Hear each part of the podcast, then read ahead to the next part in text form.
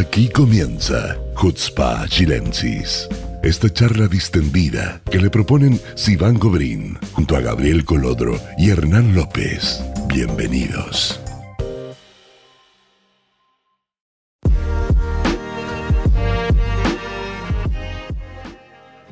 Bienvenidos a Hutzpa Chilensis nuevamente.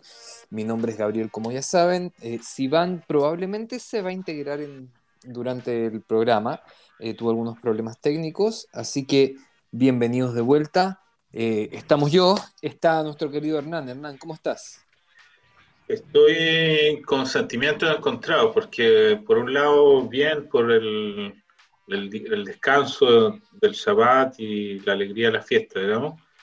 Eh, y por el otro lado, un poco triste porque vi hace unas horas en las redes sobre la muerte de Patricio Más, un poeta, cantante eh, importante en la cultura chilena y alguien que yo siempre admiré muchísimo en, diferentes roles.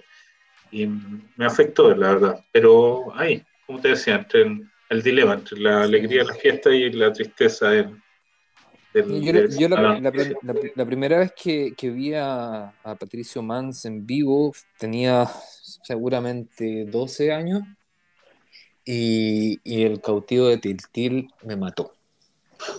La voz que él tenía para los, los eh, las personas que nos escuchan y no lo conocen, se lo recomiendo mucho porque es una, voz muy, muy potente y muy sentida, que es como imposible no comprometerte con lo, lo que él dice. Además, su poética era muy fuerte. Lograba esa cosa como de, de que lo escuchaba y te daba como escalofrío. Sí, no, era muy, eh, sí, jugaba mucho con el, eh, la emocionalidad de la música, mm, increíble. Pero bueno, eh, los años pasan y así son las reglas naturales de la vida, ¿no? Así es, así es.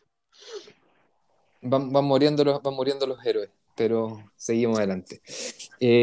bueno, este capítulo tenemos un invitado muy especial, un amigo personal, amigo de la casa, eh, el señor Ariel Borotzaner, que eh, es eh, fundador de la Federación de Estudiantes Judíos de Chile, fundador de la Federación de Estudiantes Judíos Latinoamericanos, y ha sido vicepresidente del Consejo Chileno Israelí, Federación Sionista en Chile, en fin, un, activista de esos que, lo ves que, que, puedes seguir la trayectoria. O sea, yo me acuerdo que el primer video que vi de Ariel fue un debate en, si no me equivoco, en la red.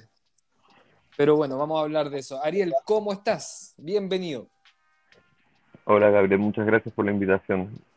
Estoy muy bien, muy contento eh, de estar acá en el programa y especialmente en Hagim, en Israel. Muy emocionante. Bueno, llegaste hace, hace pocos meses. De hecho, tuvimos ahí una, operación de, inteligencia para, liberar a Ariel de la cuarentena. Eh, pero la verdad es que a mí, yo siempre pensé que en algún momento te iba a venir, pero nunca supe el cuándo, porque tú estuviste entre Chile, México, y finalmente decidiste venir. Vamos a hablar un poquito de eso. ¿Qué te hizo decir ya, es hora, agarro las maletas y me voy a Israel. Mm, bueno, en mi caso, creo que es más entendible que siempre quise estar en Israel, siempre lo vi como un objetivo, pero tomar la decisión y venir creo que eh, se me había hecho más fácil postergarlo.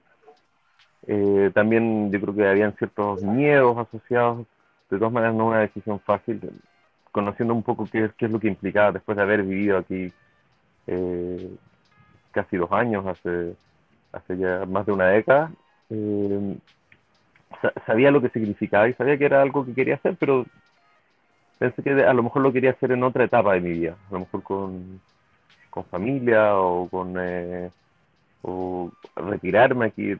bueno, es una larga historia, pero yo creo que me, me, motivó finalmente tomar la decisión, creo que para bien y para mal, el, el COVID. Yo creo que fue lo que me ayudó a decir como, bueno, este es el momento. Oye, Ariel, eh, mira, ¿sabes qué? Eh, yo reconozco que la idea de traerte hoy día fue mía, porque eh, me da la impresión de que no eres el único joven chileno destacado que ha hecho Alianza en el último tiempo. Conozco por lo menos dos más que son amigos tuyos, la Sara y la chica Smirnau o Smirnau. Eh, eh, y, eh, y, y, me, y, cuando los lo, lo vi, pensé que quizá corresponda más allá que un hecho personal, más allá de una decisión personal. Quizá hay una cosa, como tú dices, de contexto histórico que está empujando a los jóvenes chilenos a venirse para acá. ¿Crees que hay algo así o es fantasía mía? Eh, bueno, yo creo que seguro el contexto nacional en Chile es particularmente destacable. Eh, Andy, Andrés, como estamos mencionando, hizo alía justo antes del COVID. Y Laura estaba viviendo en Colombia y yo estaba viviendo en, en México realmente. Pero, pero sí, sí creo que hay, hay, una, hay una correlación directa. Y lo, bueno, como lee acá, estoy estudiando en el Ulpan Sion, en Jerusalén, y puedo ver también la, la gente que ha llegado conmigo. O sea, hay un récord de latinoamericanos en el Ulpan, algo que por lo menos la gente que trabaja ahí nunca había visto que hubieran más latinos que rusos o no sé, gente de otros países. Realmente es un fenómeno interesante. Viste, yo te dije, Gabriel, que algo estaba pasando. Algo está pasando, ¿eh? Claro, mi impresión era que era más local, no, no tenía esta información de que era un fenómeno general de Sudamérica. Eh, pero eso. Y además que son, como no son, no, son eh, Olim cualquiera, digamos, son Olim que han activado en, en el modo mucho tiempo y que hoy día son quizá más relevantes que antes. O sea, eh, hoy, en la tarde estaba revisando la, una ceremonia que se hizo en Chile, la fila la Medina, que es algo que se ha hecho, ¿cuánto? Unos 10 años se está yo haciendo en Chile, eh, donde se invita a autoridades nacionales y va el presidente, obviamente autoridades de la comunidad, y me llamaba mucho la atención eh, que había como un cierto distanciamiento, a pesar de que era un, como que se centraba mucho en la cosa judía y prácticamente ninguna mención hacia Israel cuando por el contrario mi impresión es que los jóvenes eh, judíos chilenos hoy día se sienten más comprometidos con Israel que nunca. Lo vemos en esta oleada de jóvenes que están viniendo a hacer el ejército o que están viniendo en programas diversos. Eh, entonces me parecía eh, como lógico que, que, vinieran hacia acá. O sea, si no encuentran la forma de, de llenar su sionismo allá, eh, este es el lugar. Y en ese sentido me pareció que podía haber una explicación. ¿No crees tú, Gabriel? ¿Hay algo? Yo, creo que sí, o sea, hay, hay, hay, algo ahí, o sea, es una... bueno, hoy día que todo es digital también, o sea, la, la, la, influencia no, no, llega de un lugar, digamos, necesariamente local. Y eso, en eso yo creo que eh, el, trabajo, digamos, pro-sionista, el trabajo sionista que, que, hemos realizado desde acá, y no solamente nosotros, sino que hay, hay varias organizaciones que están activando en español desde Israel o desde otros países, que al final eh, se, se, construye una especie de globalización del, de la narrativa y de la, del activismo. Yo creo que eso también es, un factor importante a, a tomar en cuenta eh, y cuando, como bien decías, cuando no se pueden llenar esos vacíos en, en casa, o sea, tienes la, la, relación con una entidad o con otra em, pasa por una pantalla, de todas formas. ¿Entiendes? No sé si me hago entender el punto. No, la verdad no te entendí, pero... a, lo que voy es que la relación con las instituciones en los últimos años, y sobre todo acentuado por la pandemia, ha hecho que eh, todo sea por vía digital. Entonces, la, la, correlación o la relación que tú puedes tener con una organización o la influencia que puedes recibir de una organización u otra ya no está determinada tan digamos, eh, claramente por la distancia física. ¿Me hago entender ahora? Sí, sí, sí. Entonces, más o menos. Oye, pero Ariel, otra pregunta para ti. El, tú hablaste en un momento que estuviste acá y viniste y tú ves algunas problemáticas. ¿Cuáles son esas problemáticas que, o esos miedos que, que tú tenías de venir a Israel? ¿A qué nos referimos concretamente? Como para darme la idea de cuáles son los peros para un joven chileno de venir a Israel. Aparte de la Interpol. Eh, bueno, respecto a las dificultades de, de irse a Israel, bueno, yo creo que son muchas como irse a vivir a cualquier país y especialmente a otro con el cual no, no, no, no tienes el mismo lenguaje. O sea, para mí irme a vivir a México no es lo mismo que venir a vivir a Israel, sin duda. hay una barrera idiosincrática mucho más grande y, una, y la barrera idiomática creo que es la más importante. Pero... pero, pero tú estuviste acá dos años, aún así no lo sentiste así o lo sientes todavía tan distante. O sea, o sea, creo que fue lo que más me costó en un principio. Pero más allá de eso, es, la, o sea, incluso manejando el idioma, nunca es tu lengua materna.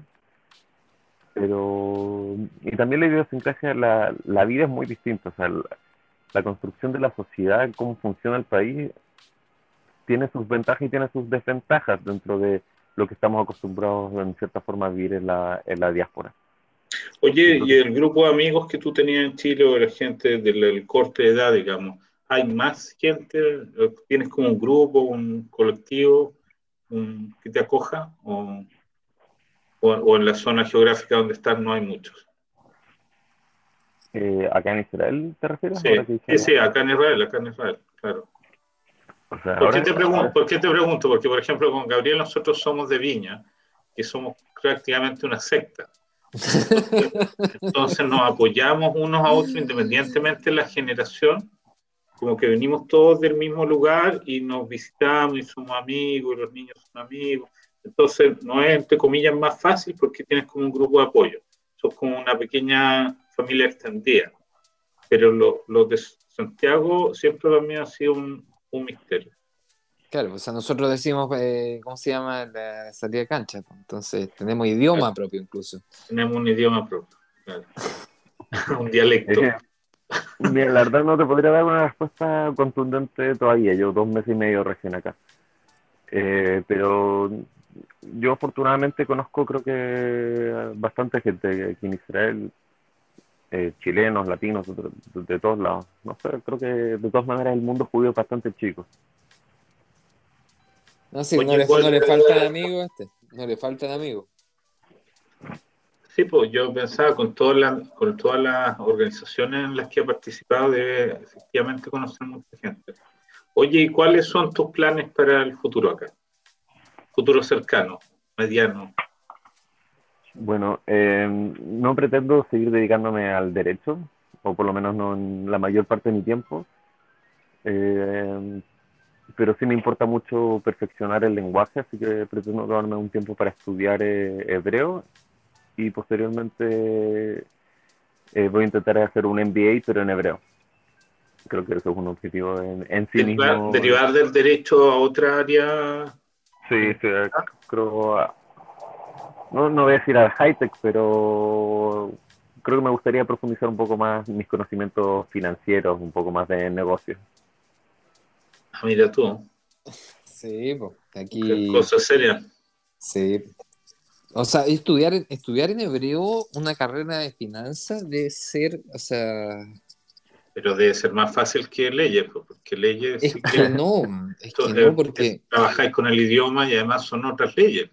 Es que, ¿sabéis qué pasa? Que hay, un tema que todos los conceptos que quizás tú tenías integrados son, tienen otro nombre, es una, una, cosa muy loca, pasa con varias carreras, o sea, por ejemplo, en química tú caché que todos los elementos químicos tienen otro nombre, pues no, no, es el, no se usa el nombre inglés, digamos, no, no, no, me lo sabía ni en español, bueno, me lo a saber. Imagínate, pues, ¿cachai? Entonces, si tú no sabes que CL, tú cachai que es cloro o lo que sea, capaz que no sea, no ni me acuerdo, pero en, en hebreo se dice de otra forma, pues, ¿cachai? Entonces. ¿Cloro se dice cloro? ¿Cómo se dice? ¿Cloro se dice cloro? No, pues, no, ¿Cómo que no? ¿Se dice No, no, por eso te digo, pero, los elementos tienen nombres muy distintos. Eso es un.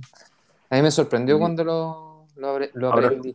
voy a estoy en, casa de mi tía, eh, que es de México, es mexicana, y solía como hace 30 años, y estudió química acá. Ahora trabaja en un laboratorio y estudió en hebreo. Yo lo encuentro, pero súper dotada, maestra por haberlo logrado. Y dice que sí, que fue difícil, pero se puede. todo se puede. Eso es algo que, que, aprendí la vez pasada que estuve aquí, que buscar la el, el, hebreo no es, tan no es tan difícil. O sea, yo encuentro lejos mucho más difícil el árabe. Pero el, porque el hebreo tiene de alguna manera la lógica sintáctica del, del, de las lenguas latinas. Pero el árabe, por ejemplo, no. ¿Cachai? El, árabe, no sé, que le faltan letras.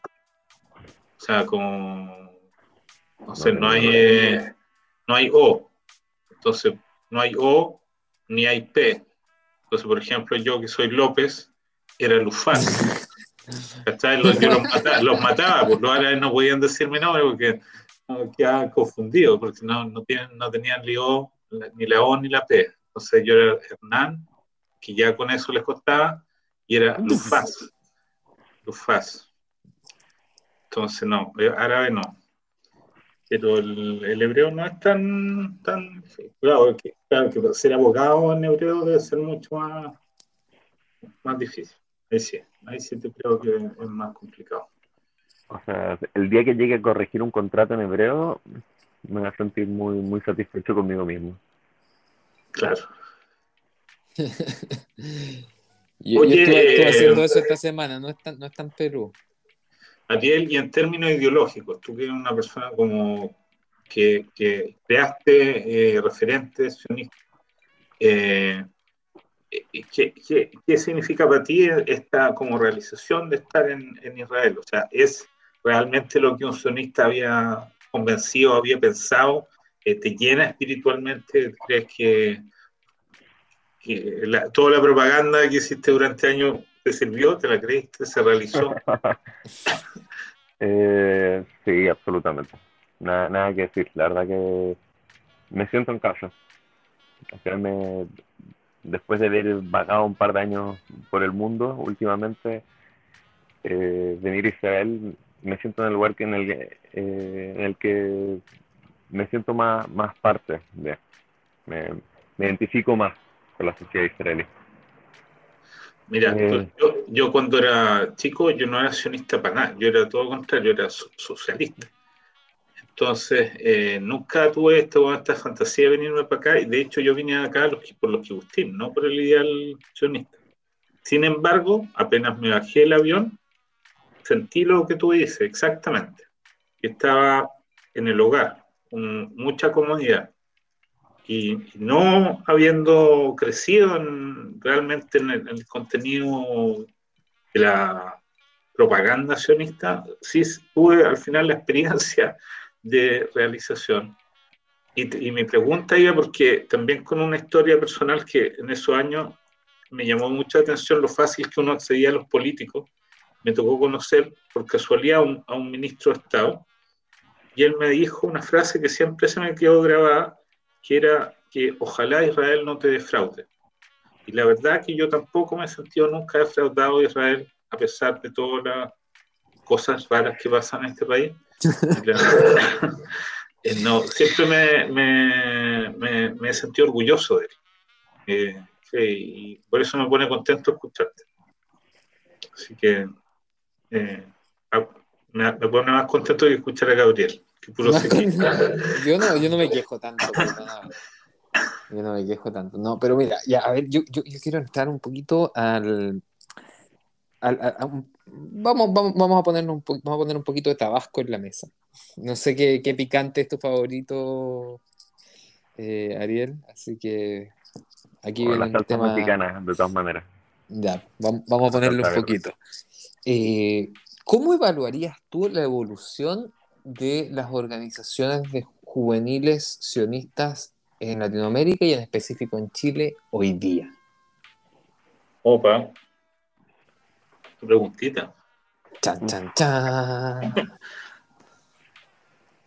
Mira, eh, te mentiría si te dijera que estoy al tanto como lo estuve hace cinco años, por ejemplo. No, no, no, no le doy el mismo seguimiento, especialmente a Chile, que no, no, está viviendo ahí. pero bueno, sin duda lo que es fácil decir al respecto es que el corona afectó enormemente. O sea, el, la forma de hacer comunidad, en todo sentido, en México, en Chile, se, de todas maneras se reestructuró y se adaptó dentro de lo que se pudo, pero eh, sin duda fue, se vio muy afectado. No es lo mismo eh, ir a una fiesta de gay en persona que, tener un Zoom en ningún caso. O no, no, no, nunca lo vas a poder reemplazar. El, poder ir a la sinagoga, ir a Yamim Noraim, que, que el tener una reunión con cinco personas en tu casa. Sin duda la pandemia eh, creo, que, creo que dañó mucho la vida comunitaria en la diáspora. Creo que también eso, en cierto sentido, creo que también ayudó a ver el manejo que tuvo Israel, lo orgulloso que me hizo sentir estando en la diáspora y sentir que estaba en un país en el cual no me, no me generaba la confianza en las decisiones de salud pública que estaba tomando en México y en Chile. Creo que también me, me, fortaleció la idea de, volviendo atrás, de, hacer alianza. Pero independiente de eso, creo que no, no creo que varió mucho la, el, la realidad de la, de la juventud judía en los últimos 10 años. O sea, varió al nivel de, digamos, de ser eh, víctima de ataques directos de, BS, por ejemplo, en las universidades. O sea, hubo un incremento sustancial de, no solamente de, acciones pro BDS, sino que de campaña. Eh, se involucraron las, federaciones de estudiantes generales, ya no eran facciones eh, específicamente palestinas, sino que las generales ya estaban, digamos, acopladas a este modelo en, algunas universidades. Entonces, yo creo que en ese sentido eh, sí se puede hacer una, evaluación un poco de, cómo, qué es lo que viviste tú y qué es lo que pasó después. Em, Está bien, eh, sí, sí, sin duda. Eso, bueno, claro, en el caso más específico de Chile, porque es una realidad, una realidad muy particular de, la juventud judía chilena, no, no es tan común en otros países de Latinoamérica el tener que confrontarse a esa realidad en, la, en las universidades. Pero sí, yo creo que hubo un aumento, pero creo que creo que ha sido un proceso que ha decantado en eso. No, no creo que fue un aumento eh, exacerbado.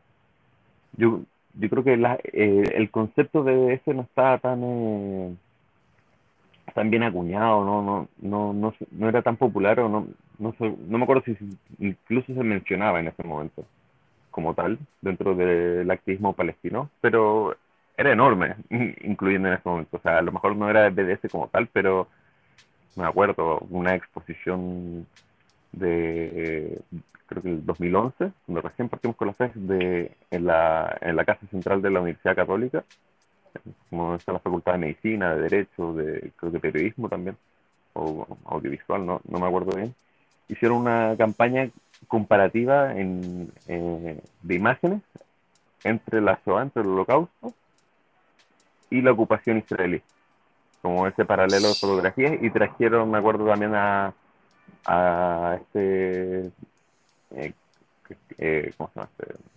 Eh, que hace cómics como caricaturista de La Tuf, un ah, famosísimo brasileño que, que bueno, vino a, hacer vino a hacer caricaturas antisemitas a la universidad, a hacer una exposición.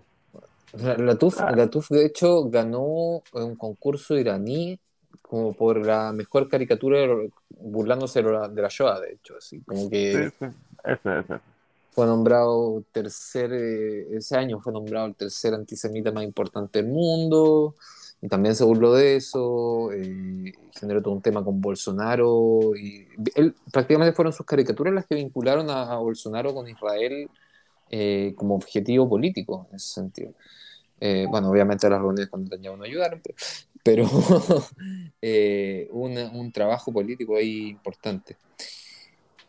Eh, bueno, Ariel, te queremos dar las gracias por habernos acompañado. Oye, este pero bloque. que se quede, que se quede. ¿Que se quede? No, sí, que se quede. Ya, pues, entonces yo... yo no yo tiene nada que hacer, no tiene nada que hacer. Ah, estamos entonces. Bueno, en el siguiente bloque vamos a conversar, se lo adelantamos, ¿no? Lo adelantamos, ¿no damos spoiler? Explica, explícale eso sí, pues, de qué vamos a hablar, porque si no... No, pero la gente está escuchando, la gente, le damos spoiler Sí, sí. a la gente, ¿no? Sí, sí.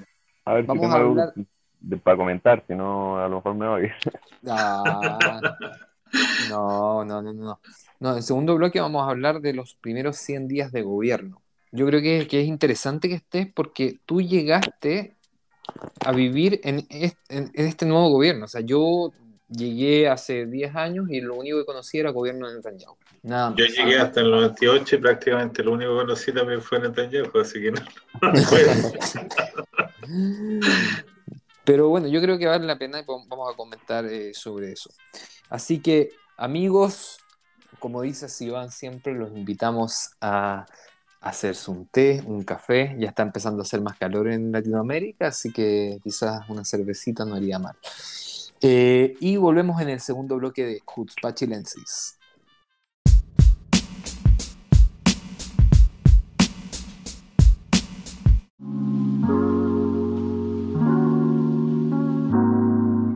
He vuelto, he vuelto para el segundo bloque. Yo sé que me estaban echando de menos.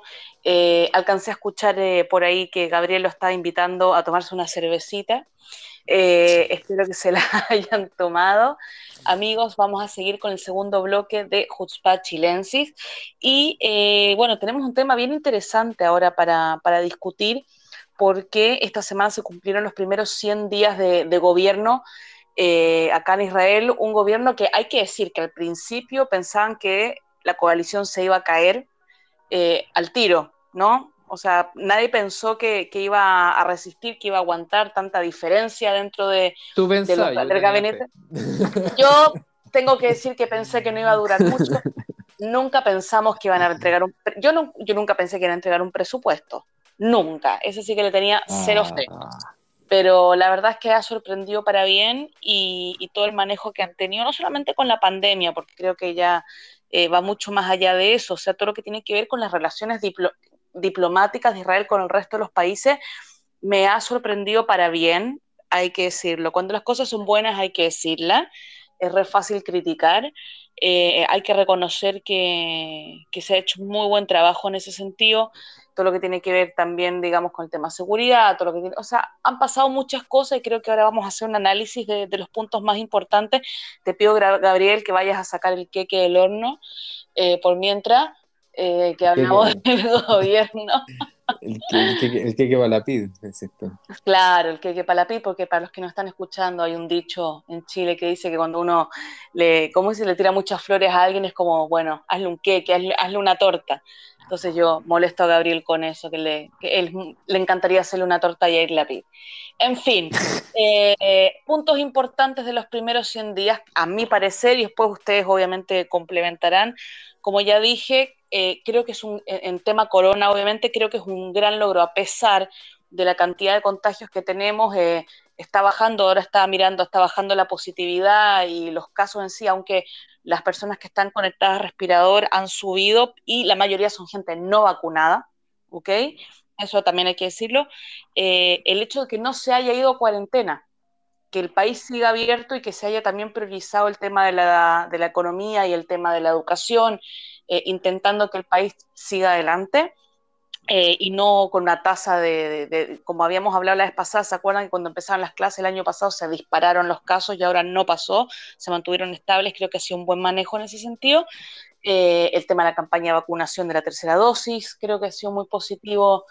Eh, para mí también, como dije antes, destacar el tema diplomático, yo, y lo hemos hablado hartas veces, o sea, Gaby Ashkenazi, el ex ministro de Relaciones Exteriores, no sé si viajó en toda su cadencia la mitad de lo que, de lo que viajó la PIDA ahora en 100 días.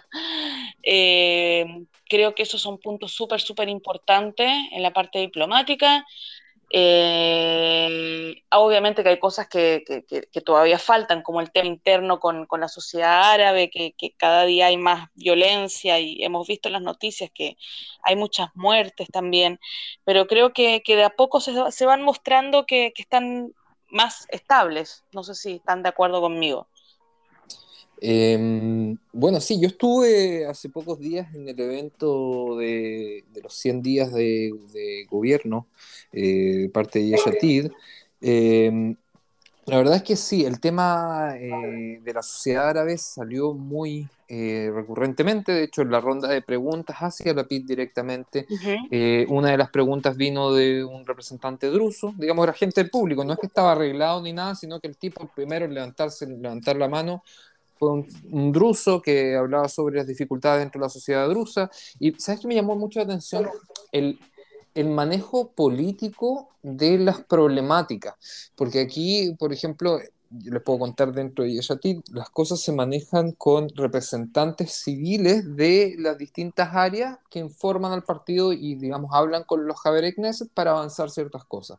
Entonces, por ejemplo, habló este, este tipo de druso, presentó una problemática de una localidad, inmediatamente en vivo la PIT le dice al asistente que vaya a tomar los datos y le entrega un documento, etcétera. Lo mismo pasó con la siguiente persona que habló, fue una chica de, una, de un de una ciudad árabe en el norte que era profesora de hebreo y hablaba sobre, por ejemplo, dificultades de la sociedad árabe israelí, de, en que no todos los niños aprenden hebreo a un nivel de, digamos, de fluidez que les permita llegar al mundo laboral en un 100%. Eh, entonces, ¿qué sé yo? Son problemáticas que tú ves que... Bueno, te voy a cortar un poco la propaganda y rápido. no, no, estoy contando cosas que no, no, mira, la realidad no ha sido tan así, porque a tener memoria selectiva, porque uno, si bien es cierto, ha sido, en general, concuerdo con Iván que ha, sorprendido la capacidad de conciliar, de sacar presupuesto, que se veía con algo imposible, el tema específico, los árabes, eh, no lo han hecho bien, porque se ha desatado en las ciudades eh, problemas de violencia graves, o sea, no se han desatado, simplemente no lo han podido controlar, a pesar de que destinaron un presupuesto grande al tema de los asuntos árabes en general y, el, y pusieron a un par de personalidades eh, como Azur, eh, que, que, claro, son muy llamativas, pero para efectos del, del, día a día de los árabes nada ha cambiado, o sea, al contrario, ellos sienten que hay una, están en una situación de defección total, eh, eh, la violencia en, sus ciudades y en sus barrios es muy grande, eh, o la cantidad de muertos que hay es realmente vergonzosa. y la PID no ha, la PID y Bennett, digamos, hasta ahora en ese punto específico, mala nota, yo lo pondría. Están al debe con eso todavía. totalmente, totalmente. En defensa. Yo te quería preguntar tu opinión eh, respecto al, manejo del gobierno actual con, los palestinos. ¿Cómo ¿Qué te parece cómo se ha manejado el tema del conflicto de las relaciones con la Autoridad Nacional Palestina y, y con Irán? también, ¿cómo se ha manejado el acuerdo? Bueno, el lunes, el lunes Bennett va a la ONU y, ya avisó que no va a hablar con, con, eh, ¿cómo dice? con cartulinas con dibujos de bomba. Eso lo dijeron así textual en Wynet, te juro, te juro, lo leí.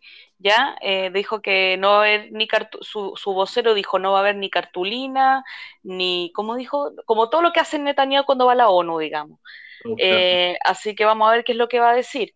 Ahora, hay que ver, porque ni siquiera Estados Unidos sabe qué es lo que van a hacer con Irán como que no han hablado ni siquiera del, del tratado, digamos, cómo lo van a manejar.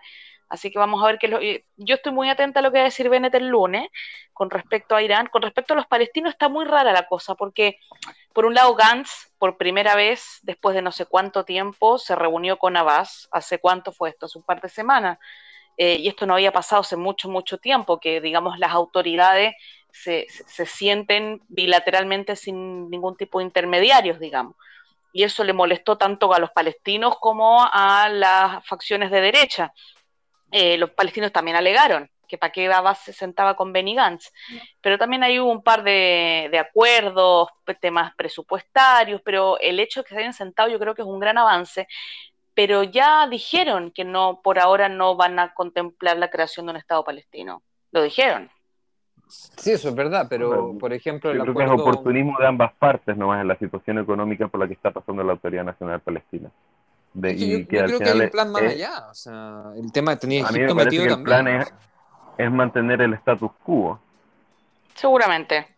No lo sé, ¿ah? hace, hace también un par de semanas... Eh de hecho, la PID anuncia un plan a, digamos, a largo plazo para Gaza, eh, con, eh, digamos, eh, junto a Egipto y, la autoridad palestina, en la que se plantean incentivos económicos importantes para la franja de Gaza, apertura y incluso la construcción de un puerto, si no me equivoco. Oye, te voy a cortar de, te voy a cortar de nuevo, Gabriel, porque otra vez estamos al nivel de la propaganda, porque lo que hay que recordar que hay en, la, los palestinos tienen una materia pendiente que son sus elecciones. Exacto. Entonces, lo que, todo lo que está haciendo Israel es para prevenir que jamás tome el control político de toda la de todo el, el, mundo el, territorio palestino porque si eso ocurre que perfectamente podría haber ocurrido ya todos lo sabemos por eso no se hicieron las elecciones sería el fin absoluto de cualquier posibilidad de hablar con alguien, porque obviamente con, con Hamas, que se plantea como, como pilar... es muy probable que ganen, es muy probable que ganen. Entonces, ¿Pero por qué es imposible hablar con ellos si Gabriel dice que quieren construirles un puerto? No, jamás. Ese, ese es el tema. Ah, si tú, la franja de Gaza, ¿quién ah, la, franja, la, franja, de Gaza tiene casi dos millones de personas. ¿Cuántas personas votaron por el líder de Hamas, Hernán? Recuérdame. ¿300? 300, 300, personas. Entonces tienen, tienen dos millones de personas. en la, en la franja los van a derrocar, van a intervenir, ¿qué, ah, ¿cómo lo van a pretender hacer? Eso, no, es, eso, es otra cosa. O sea, estamos hablando de un plan a largo plazo que tiene muchos detalles, están, están digamos, está, no hay plan a largo plazo, pues esa, es la otra, la otra pero, parte. Pero, un requisito inexorable, o sea, inexcusable eh, el, el poder llegar a, a trabajar con, con, la franja de Gaza, con la gente que está en el poder, para para desarrollar cualquiera de esos proyectos. No, necesariamente, porque Israel reconoce a la autoridad palestina como la representante del mundo palestino hasta hoy. Esa forma es así y efectivamente es así. Jamás. ¿Qué influencia tienen ellos en Gaza? Es que ese es el tema. O sea, hay, por la plata, porque son el único flujo de dinero que hay para, para Gaza. Entonces, los, palestinos, los palestinos de Gaza estaban con cuatro horas de electricidad al día, no porque Israel lo decidió, sino porque la autoridad palestina. Ellos controlan la vida de los palestinos. Estáis logrando la cuestión de la propaganda ya, pero. Eh, sí. Ah, el gobierno está usando el No, Israel también le restringe la, electricidad. no soy yo el quien hace esa acusación. de hecho, fue, fue Tim Sebastian hacia, eh, hacia, Erecat y se lo dijo con las mismas bueno, palabras. Pero, ¿Tú viste la otra de Tim Sebastian entrevistando a la Pit y a Bennett? Te la recomiendo. Sí, sí, lo, sí, lo hizo pedacito a los dos. Entonces, lo que. Tim Sebastian hace pedazo con cualquier persona que se paraba enfrente de él. lo, que, lo que quería decir antes, que no alcancé a cerrar la idea, es que el otro problema que hay no es tan solo el, el de las elecciones que tienen que realizarse en algún momento, sino que dentro de la misma coalición, tanto Bennett como la PID consideran que volver a la frontera del 67 es algo imposible. Por lo tanto, cualquier conversación que tú puedas tener hoy es irrelevante porque todas las, cuando tú hablas volver a la mesa de conversaciones, es volver a conversar sobre qué los palestinos entienden que se trata de volver a la frontera del 67. Eso es lo que ellos han trabajado durante todo el tiempo. Y el, incluso algunos, el, gobierno Rabin o el Oslo hablaba de eso. Pero tanto la PID como Bennett concuerdan en que volver a la, a la situación del 67 es imposible. Entonces, no hay donde volver en realidad a la mesa de conversación, pues no tenía, no tenía el mismo punto de antes. Entonces, yo creo que ese es el problema más grave. O sea, cuando tú dices hay una estrategia a largo plazo, yo creo que no, que no hay una estrategia a largo plazo, porque para tener una estrategia tú tienes que tener un partner con quien conversar, y los palestinos no están ahí. Entonces, lo, que, dice, lo que dice Ariel es instintivamente correcto en términos de que acá hay un, están aprovechando una oportunidad a ambos lados para Israel ganar un poco de tiempo y los palestinos ganar un poco de presupuesto para ganar más tiempo. Pero no hay, una, no hay ni una táctica ni una estrategia. Entonces, es mi segundo punto de mala nota para la PIB. ¿Cuánto es yumbito? Yo, yo, no, estoy tan de acuerdo. Yo realmente no estoy tan de acuerdo. Yo creo que hay que empezar por alguna parte. Yo creo que hay necesidades imperativas también desde el punto de vista, como, como bien lo decía, o sea, parte de la estrategia obviamente es debilitar a Hamas. Y yo creo que socialmente debilitas a Hamas si ves que, los, si es que la gente, los palestinos de Gaza, eh, no ven a Hamas o dejaran de ver a Hamas como el benefactor yo creo que eso también generaría un punto de inflexión importante dentro de esa... pero si lo único que ven ellos es jamás, pues. Por eso. ¿Cómo, que no, tienen la, no, tienen la opción de ver, no, por supuesto no lo es israelíes, no, mucha gente al Fatah, y no ven a nadie más. Entonces, ¿qué que, que vean a otra persona? Lo único que pueden ver es jamás. O yihad islámico, no sé si te suena mejor. Yo, no. No, pero en cuanto a lo que se recibe, por ejemplo, se planteaba eh, la, eh, eh, comenzar un flujo de, electricidad al 100% a costa de Israel. Ya, pero esos son cosméticos, porque si, si la cuestión... te, cambia, entre tener cuatro horas de electricidad al día y tener 24 horas al día, te cambia la vida. Te cambia la vida. Bueno, primero no sé si pueden tener, decir que pueden tener 24 horas de electricidad, no sé si es tan real hoy día, o sea, tenéis que hacer un montón de inversiones inmediatas y grandes para que eso ocurra. Ahora, no, sé si la coalición va a aprobar un presupuesto así para ayudar a justo aquellos que te están eh, bombardeando sistemáticamente los poblados civiles. Entonces, no, no, yo no lo veo tan claro. Yo creo, insisto, que la PIT y Bennett lo han hecho muy bien en la política interna, por ejemplo, en el frente entre ortodoxos y laicos, que se temía que fuera el, el, punto, el talón de Aquiles del, del, gobierno, no lo fue. O sea, esa es la verdad, lo manejaron bien. Pero la cuestión de los árabes, tanto dentro de Israel como, como fuera, con los palestinos, de, de, Gaza y yo creo que lo están haciendo mal. No, no tienen. Ahora, lo otro que preguntaba ayer sobre Irán, eh, no, no, no, no, sé en realidad si lo están haciendo bien o mal porque no, no han, no han Bueno, hay nada, no han dicho nada, pues si ya dije, si no sabemos ni qué va a decir Estados Unidos. Claro, porque Biden no va a aparecer en, en televisión abierta mostrando lo, lo, lo, que ha descubierto el Mossad los últimos cinco años como si fuera no, pero antes, antes, antes, de que, incluso cuando el mismo Bennett era ministro de Defensa, ya se sabía que la, el, enriquecimiento de material atómico era una cuestión de meses para que estuvieran condiciones, y esos meses ya pasaron, o sea, estamos, en teoría, estamos en una situación en que ellos pueden construir bombas.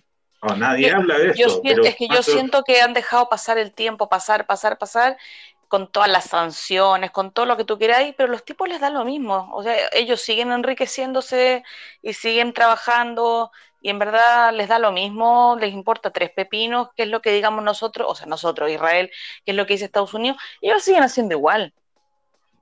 y eso es lo grave. Este gobierno no, no ha tenido la voz categórica de decir que no va a permitir un Irán atómico. Pero sí, al final también no han dicho nada, puede ser pura, palabra, puede ser pura palabrería. Cuando, cuando Bennett estuvo con Biden lo, dijo directamente y se lo dijo en la cara del presidente. Biden si nosotros necesitamos defendernos solos de Irán, lo vamos a hacer. Nosotros no, ellos, o sea, lo dijo. No es una. Biden, Biden lo escuchó. Se quedó dormido. Mira. se la han sacado harto, ¿ah? Se la han sacado harto. No, pero, es que no, el, gobierno, el gobierno como gobierno norteamericano no, reaccionó frente a eso. Pues. No, hay, no es que hubo una continuidad, independientemente de si estaba o no despierto cuando se lo dijeron, el, el no hubo una continuidad de, no sé, acciones entre el, el comando militar norteamericano y, no, no, no, se ve, ¿cachai? O sea, no hay más tropas militares en la zona, no hay portaaviones, no, hay, no, no se movió nada, Nada, nada pasó. Militarmente, no. Militarmente, bueno, hubo el incidente de, este barco privado israelí que me lo atacó Irán, ¿se acuerdan? Hace como un mes. Sí, pero yo yo creo que cuando pase algo con Irán nosotros vamos a estar solos. Yo no creo. No, solo no, solo, solo no, pero porque tanto que habláis que Bahrein y que Emiratos y todo lo que queráis, que es el bloque de la zona, al final vamos a estar solos, yo creo. Yo no creo.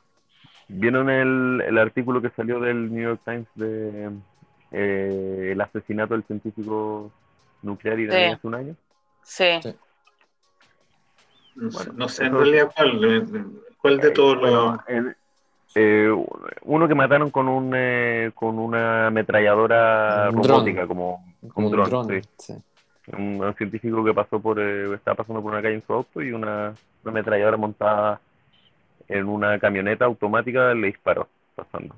Lo mató a él a la su señora original. Precisión y bueno, al final, si, si, hay, si hay aparentemente operaciones del Mossad en, en Irán hoy en día, algo o en ese momento, esto fue hace un año, algo se estaba haciendo, no era como que solamente era pura palabrería y qué es lo que se está haciendo. no, no, el Mossad, el Mossad siguió actuando, pero es que cuánto, ¿entendí? ¿Cuántos científicos pueden matar? Ya vamos con el sexto, séptimo y siguen eh, trabajando, o sea, no los ataques también cibernéticos, atacamos la una, una vez con éxito, pero como Sivan dice, esta cosa eh, no los detiene, o sea, ellos siguen igual y, no hay, ya, ya al final del gobierno de Netanyahu no se veía como que hubieran muchas ideas nuevas para tratar el tema y ahora simplemente no se no se ha expresado ninguna idea. Sorry, Gabriel, que te lo diga. No, no, ¿qué querés que te diga? O sea, uno, hay una gran diferencia entre el gobierno de Netanyahu y este, es que eh, el objetivo no es seguir haciendo campaña. Eh, partamos por eso. O sea, aquí en 100 días se han hecho un montón de cosas que salimos de un gobierno de Netanyahu una decadencia política enorme, pasamos por etapas donde el mismo presidente se han, hecho, se han hecho un montón de cosas, han, han tomado decisiones las cosas todavía no se hacen, o sea, el precio de la, de la vivienda sigue igual, los sueldos siguen igual, nada ha cambiado realmente en nuestro día a día, pero eh, hay un orden mínimo, eso sí es verdad. El tema del presupuesto. La gente, los, los, ministros están trabajando y no están apareciendo en la televisión todos los días. A eso me refiero. Eso es verdad. Creo que por primera vez en mi vida por primera vez en mi vida que yo escuchaba las noticias decía que los Javeré Knesset se quedaban de noche trabajando para pasar leyes. Nunca lo había visto. Ahora, en Jolamoed están trabajando. No, ahora en Jolamoed, no, sorry, no están trabajando, están ah, de vacaciones. No están trabajando. Perdóname. La única que trabaja ahí es la, nuestra la Inbar nos dijo que eh, algunas comisiones trabajan, pero en general el plenario está cerrado en Jolamoed. ah, ya entonces. pero las a eso me refiero. O sea, tienes Javier Ignacio trabajando en Jolamoed. Tienes, eh, no dije que el plenario. ah, no sé nada yo. Ya, pero cada vez, cada vez, que digo algo bueno me tiran para abajo. Ya, pero yo no he dicho, oye, hey, yo, ustedes saben, mi opinión y, he hablado bastante bien hasta ahora del gobierno, así que... Además que tienes que justificar porque son 28 ministerios los que están funcionando, entonces que alguna cuestión tienes que hacer. Sí, bueno, antes habían 36. Bueno, pero eh, ¿cuánto dijo la PID que iba a tener y al final puso Querían todo? 18, querían 18 y no se pudo. Sí, eso es verdad, eso es- Problema eso- eso numérico es- más o menos. No, no, eso eso, eso se admitió al principio, o sea, las condiciones de la coalición y de la formación de la coalición, una coalición tan diversa, era, era imposible hacerlo de otra forma, porque todos tienen interés, obviamente, si es que no pueden avanzar 100% su agenda, eh, por lo menos quieren manejar ciertas cosas en las que quieren influir, eso es natural también, yo considero, en, eh, en- no, una no hay, formación no así. hay- hay declaraciones de relevantes que, que, que hagan O sea- que, que puedan cambiar. Yo veo, por ejemplo, el problema de la vivienda. El problema de la vivienda. En Alemania tiene un problema de la vivienda que está muy cara. El gobierno compra 150 mil departamentos para intervenir el mercado de la vivienda y que bajen los precios. Ya, es un gobierno, es un gobierno que hace algo. Puede estar de acuerdo, no estar de acuerdo, que lo hicieron bien, mal, pero algo hicieron, y algo significativo. Acá, yo desde el año 98 que yo vivo en Israel y hasta el 2021, los arriendos y los precios solamente han subido, solamente han subido y el reajuste de los sueldos ha sido mínimo. Entonces, y esa es la realidad, o sea, es- eso es, es un tercio por lo menos del presupuesto familiar de todos los israelíes se va en eso. Si no cambiáis eso, ¿qué cambia? Bueno, eso es una de las cosas que comentamos al principio, donde las dificultades de vivir en Israel. Es un país muy caro. Totalmente, totalmente. Bueno, el tema diplomático, para hablar de algo bueno y para que Gabriel no alegue, eh, la verdad es que el hecho de que, por ejemplo, más allá de que se hayan sentado con países europeos, el tema de que Bennett haya ido a Egipto, por ejemplo, que esto no se veía hace cuántos años, corríjanme, más de 10 años, ¿no? Que nin- ningún mandatario israelí había ido a Egipto, eh, el tema con Marruecos también, o sea, se están, eh, se están como saneando relaciones que se daban a lo mejor por sentadas, pero no se estaban cultivando, no se estaban desarrollando, no se estaban manteniendo, estaban como ahí. Y eso yo creo que también es ¿ustedes muy bueno. leyeron, leyeron, hoy día leí de pasadita, cuando estaba preparando esto, pero no me profundicé, hablaban sobre personeros iraquíes, iraquíes que querían entrar en los acuerdos de Abraham. ¿Vieron algo así o no? O yo me lo Mm, No. lo he visto. ¿no? No. ¿Viste? Yo voy un paso adelante de usted. Lean más. Bueno, busca, busca la información. Adelante, adelante. Me enteré por la prensa. En fin, el tema diplomático de verdad creo que, que sí ha estado, ha estado muy bien. No sé qué opinan. Sí, ustedes. bueno, o sea, yo creo que el, el ejemplo más grande es la- los resultados de la conferencia de Durban, del aniversario 20 Sí. de la conferencia de Durban, donde al final Sí, sí, sí. 38 países decidieron no asistir, 38. A ver, y la sala, las fotos de la sala de plenario de la ONU estaba vacía. Sí, bueno, está- la representante chilena estaba ahí, ¿ah? Sí, sí, sí, estuve, estuvimos tuiteando al respecto y vi, el tu, vi tu tuit también. Qué Sí, porque vergüenza. Seguramente fue a la fila por.